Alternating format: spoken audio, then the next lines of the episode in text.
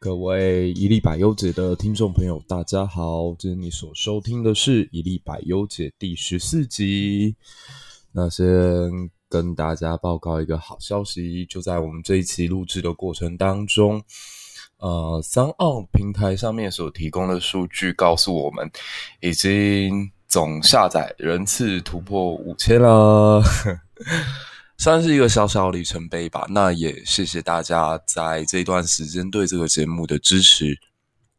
希望之后还是可以继续陪伴大家，然后在下班或下课之后聊一聊当前的国际局势，或者是以前的历史。那这个节目我会继续努力的经营下去。那其实中间这两天发生了蛮多事情的，包括。呃，香港的偷渡事件啊，还有印度跟中国之间的驳火，甚至是美国大选又出现了重大的转折。不过，呃，我们大女主系列还没有结束，所以我们这一期就把慈禧太后的故事做个结尾。那我们在上一集有提到，其实慈禧太后她所面对的，呃，大清帝国算是。即将要行将就木，积重难返，各种问题都已经不只是一代两代的累积，可能从他建国之时就存在，只是那个矛盾一直激化，到了两百年之后，走向了再也没有办法回头的道路。所以大家可以去看看马加尔尼当时。他有机会来访中国的时候，看到所谓乾隆盛世之下的老百姓，然后他笔下的那个记录其实就已经很惨，就是沿途的老百姓其实很多都没有饭吃，然后非常非常的瘦。所以有一句话叫“乱世观音土，盛世吃燕菜”，其实就是象征中国底层老百姓其实不管在盛世还是乱世，其实生活都过得非常的糟糕。对比现在中共的统治，其实也差不多哦，就是北京官员生活很精彩，乡下人民个个是韭菜。当中央领导人说出“我们为大干面加油”这种听起来像是冷嘲热讽的风凉话时，所有的人民老百姓，包含官员，也只能是起身鼓掌。扯远了，我们回到慈禧太后，就其实当初大清在。转入他的手上的时候，早就已经病入膏肓了。他一个人的力量其实也救不太起来。那事先声明一下，我并没有要完全帮慈禧太后洗白。我觉得，只要是踏入政坛，只要是做任何一件事情，那就不可能有完全的正确。呃，我这两期也不是要说女生同志就一定很好，大家可以去看看《血观音》。《血观音》这部电影当中，三个主角都是女性，但做出来的事情，嗯，也不比男性来的稍微有点仁慈，或者稍微比较有人性色彩。不会的，权力总是会让人迷失。只是说，我们看能不能试着用一期短短的时间，稍微还原一下，或者让你重新思考慈禧的立场，或者这个人他原本大概是什么样的样貌。那刚刚有提到说，其实慈禧太后最不可解的几件事情，大概就是她去相信了义和团，然后搞出了后来的八国联军。那甚至这个女人她，呃执政过程当中一直站在守旧派的那一边，然后传说她到了晚年还跟许多男人发生关系，还包括一个英国人。这个八卦我们待会可以稍微聊一下。然后还有一个就直接是人身攻击了，说，呃，慈禧太后长得很丑，因为从现在的照片看起来，她的确其貌不扬。那针对这五项说法呢，我们就逐一来呃解释一下。那先从为什么她相信义和团，跟最后导致八国联军说起。其实稍微有点脑子的人都知道，有。现代常识的人也都知道，肉体凡胎是绝对挡不住机关大炮的。那慈禧太后其实并不是傻子，大家别忘了，在她的辅政期间，也就是她的儿子同治年间，太平天国跟新疆问题都是真刀真枪，一颗子弹一个血肉慢慢处理掉的问题。慈禧太后针对这一方面，针对战争，她是有经验的。那为什么他会去相信义和团？又或者他背后有其他什么样的盘算吗？那我们就必须要把视角带到一八九五年。一八九五年刚好是中国在对外战争当中惨败于日本的甲午战后。大家要知道那种内心的冲击哦，就是一个长期在班上完全被你看不起的人，忽然有一天在月考狠狠的痛揍你一顿，他的成绩几乎是用羞辱你的方式远远的超越于你。你一直以来都觉得在模拟考你是赢过他的，可是等到大学只考成绩单一发，你发现你输得极为难看，你再也没有脸在这个人面前抬起头来。这就有点像当时中国跟日本的感觉。中国几千年下来跟日本的战争是胜多而败少的。大家可以去看第一次中国与唐朝在白江口发生战斗的时候，那个日本简直被砍瓜切菜一样，就是被中国军队、唐朝军队打的是落花流水。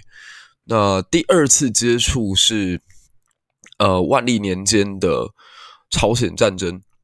这次战争可以说是在中国最弱而日本最强的时候。大家别忘了，当时中国的万历皇帝是个宅男。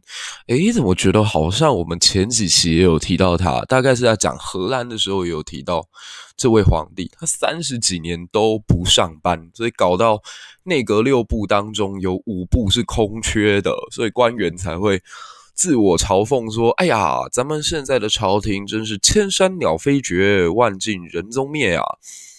那也就在这种明朝中国最弱的状况之下，还能跟日本勉强打成一个平手，甚至最后因为丰臣秀吉过世，所以日本军队还仓皇撤退。那甲午战争就不一样了，甲午战前就蛮值得跟大家聊一聊的。其实甲午战前的中国也正在经历所谓的大国崛起，就是忽然之间他的国内所有问题都解决了，然后。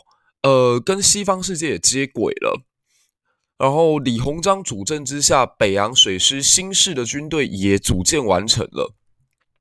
当时中国的海军实力在全球可以排名到第八，那是远远把日本甩在后头的。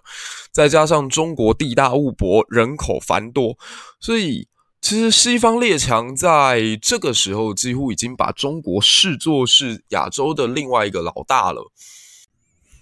这就是所谓的戊戌政变。政变之后，皇室内部对于慈禧一个人独掌朝纲是非常不满的。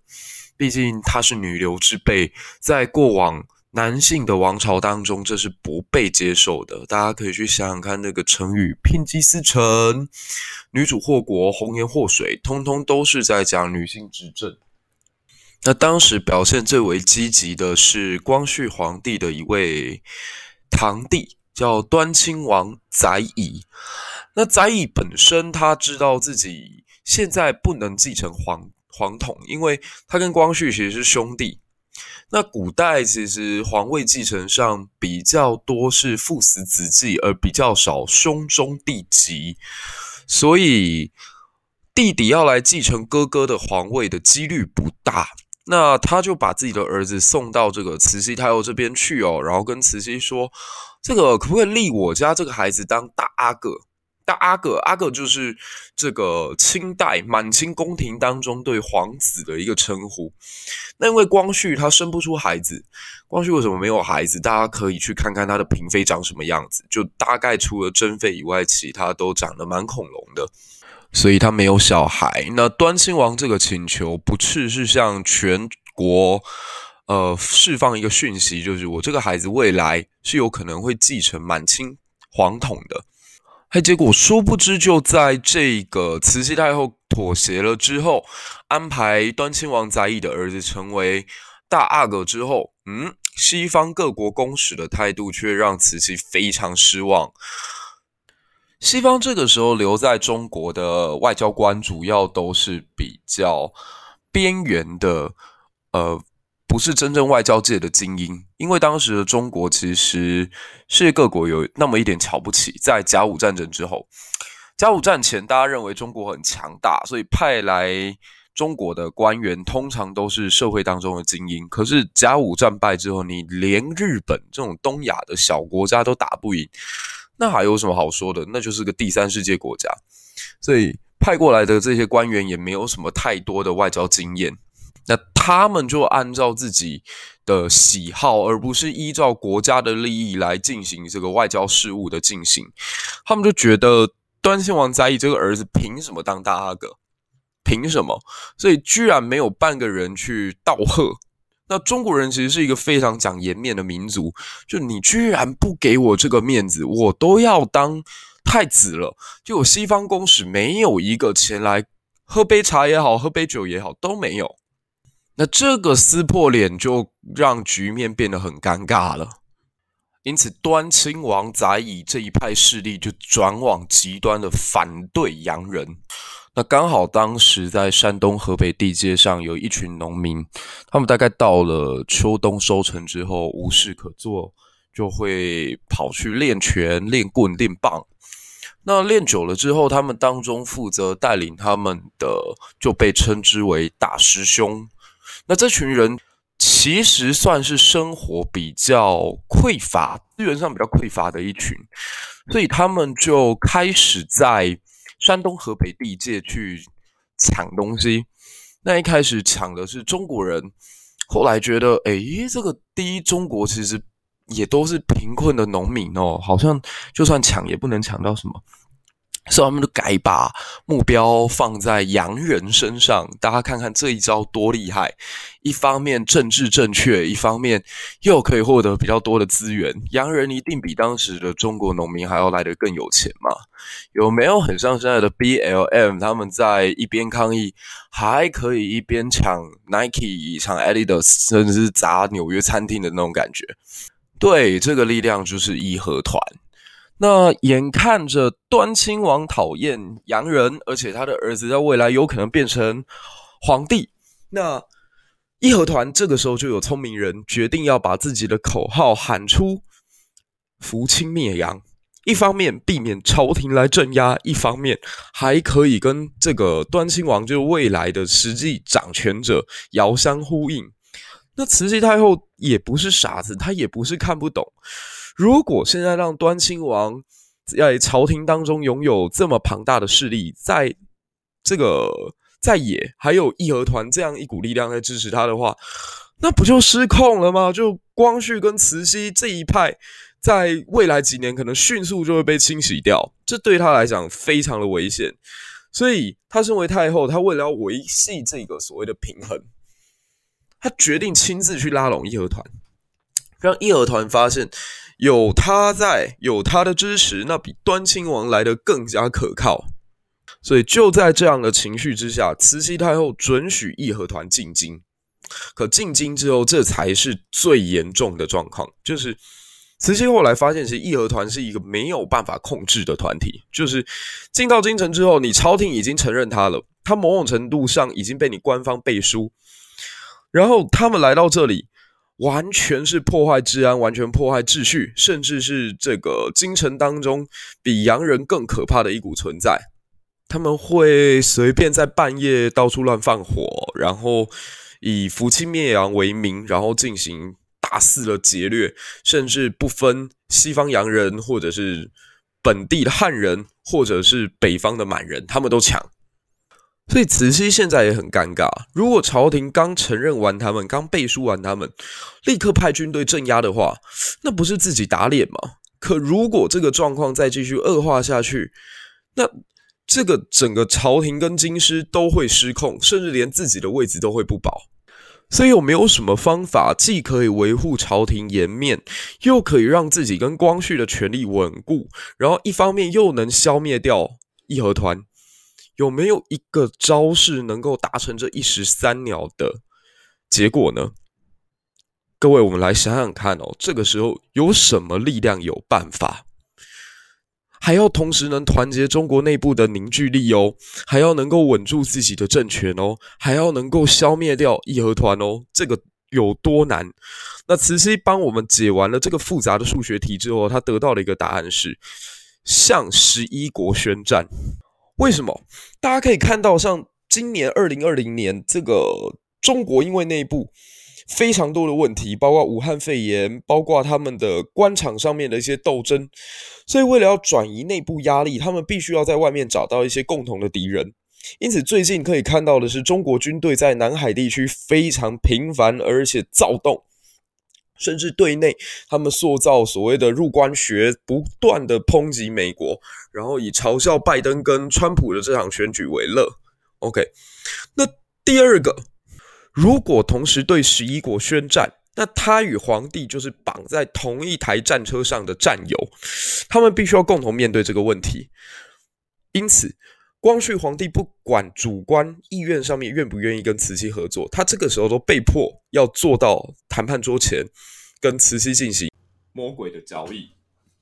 那大家要去想，其实慈禧这个对八国联军或十一国宣战的举动，如果站在国家利益的角度之前，那当然是愚蠢的决定。可如果你只站在慈禧个人的角度来看，你会发现超级合理，而且很聪明。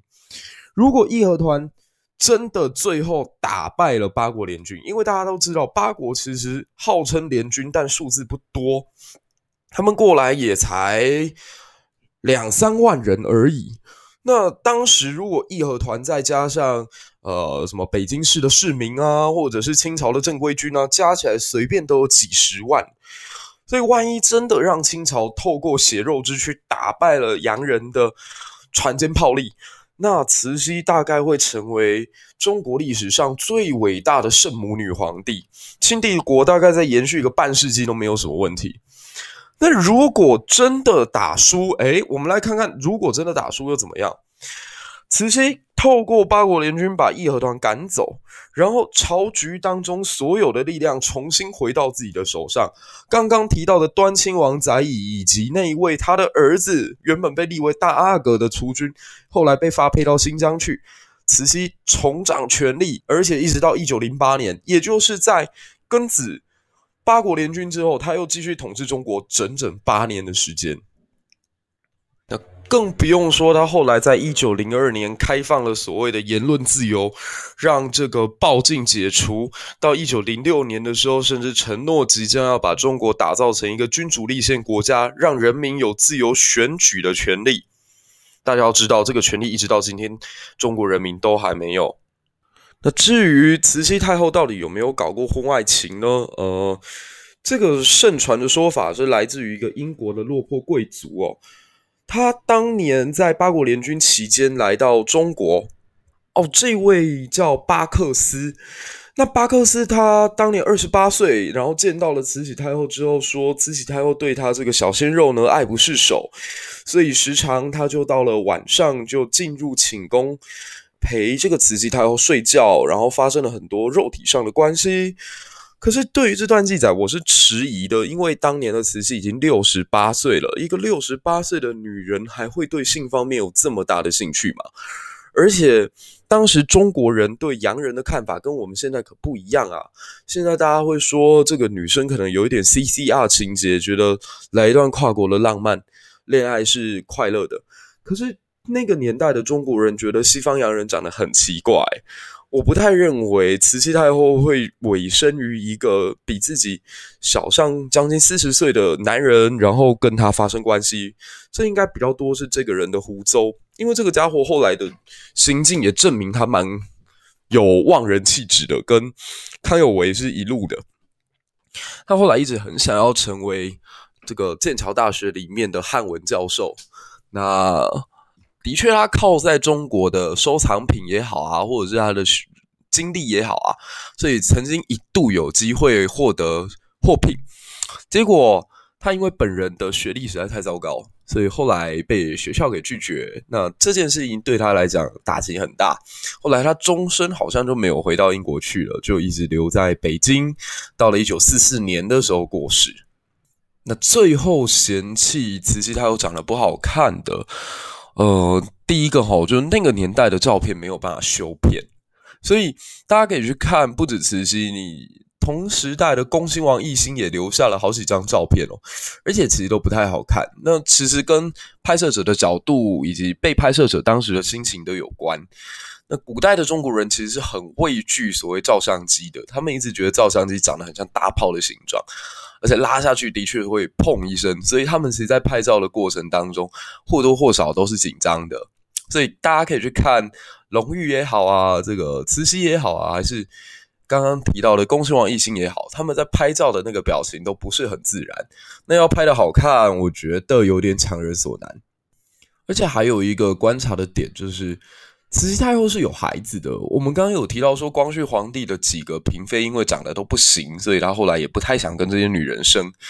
可慈禧应该长得还可以，所以她在入宫之后就帮这个咸丰皇帝诞下了唯一的皇子，就后来的同治帝。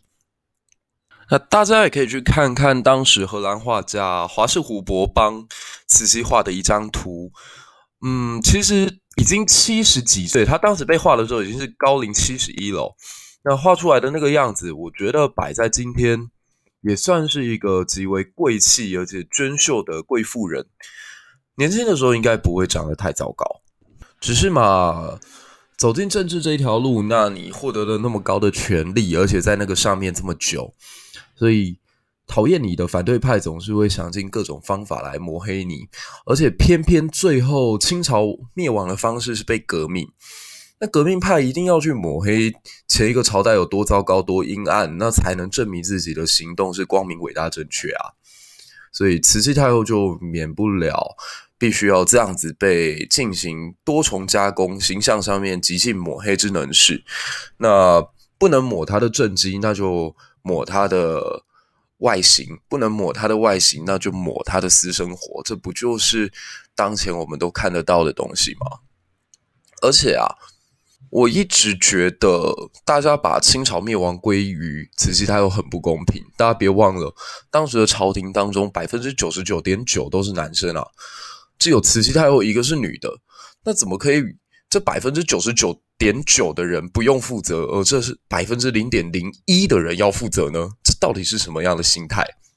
还有就是，历史总是胜利者所书写的，所以它只呈现出当代政治家想要给你看到的。大家不妨去想一件事哦：假如台湾明天就被对面的习维尼给占领了。那么从此以后，《自由时报》的记录，《苹果日报》的记录会全部都被删掉。我们所看到的，就二零零八年一直到二零二零年这段时间，所有新闻都只剩下中天、中时还有联合。那大家想想看，从这段记录当中会勾勒出一个怎么样的蔡英文？会勾勒出一个怎么样的呃执政党政府？会怎样去描述太阳花？会怎么来形容洪仲丘？那如果历史都是这些所谓胜利者所书书写的政治文宣品的话，那我们去阅读又有什么意义呢？如果你是带着希望透过这些东西来教会下一代小孩忠孝节义、信义和平，那。我觉得某种程度，你就成为了过时统治者的洗脑工具而已。所以这一期我们聊了两个大女主武则天跟慈禧，那也顺便把这一次教育部的历史课本风波跟大家分享一下我自己的心得与看法。谢谢大家的收听，那我们下一期再见，拜拜。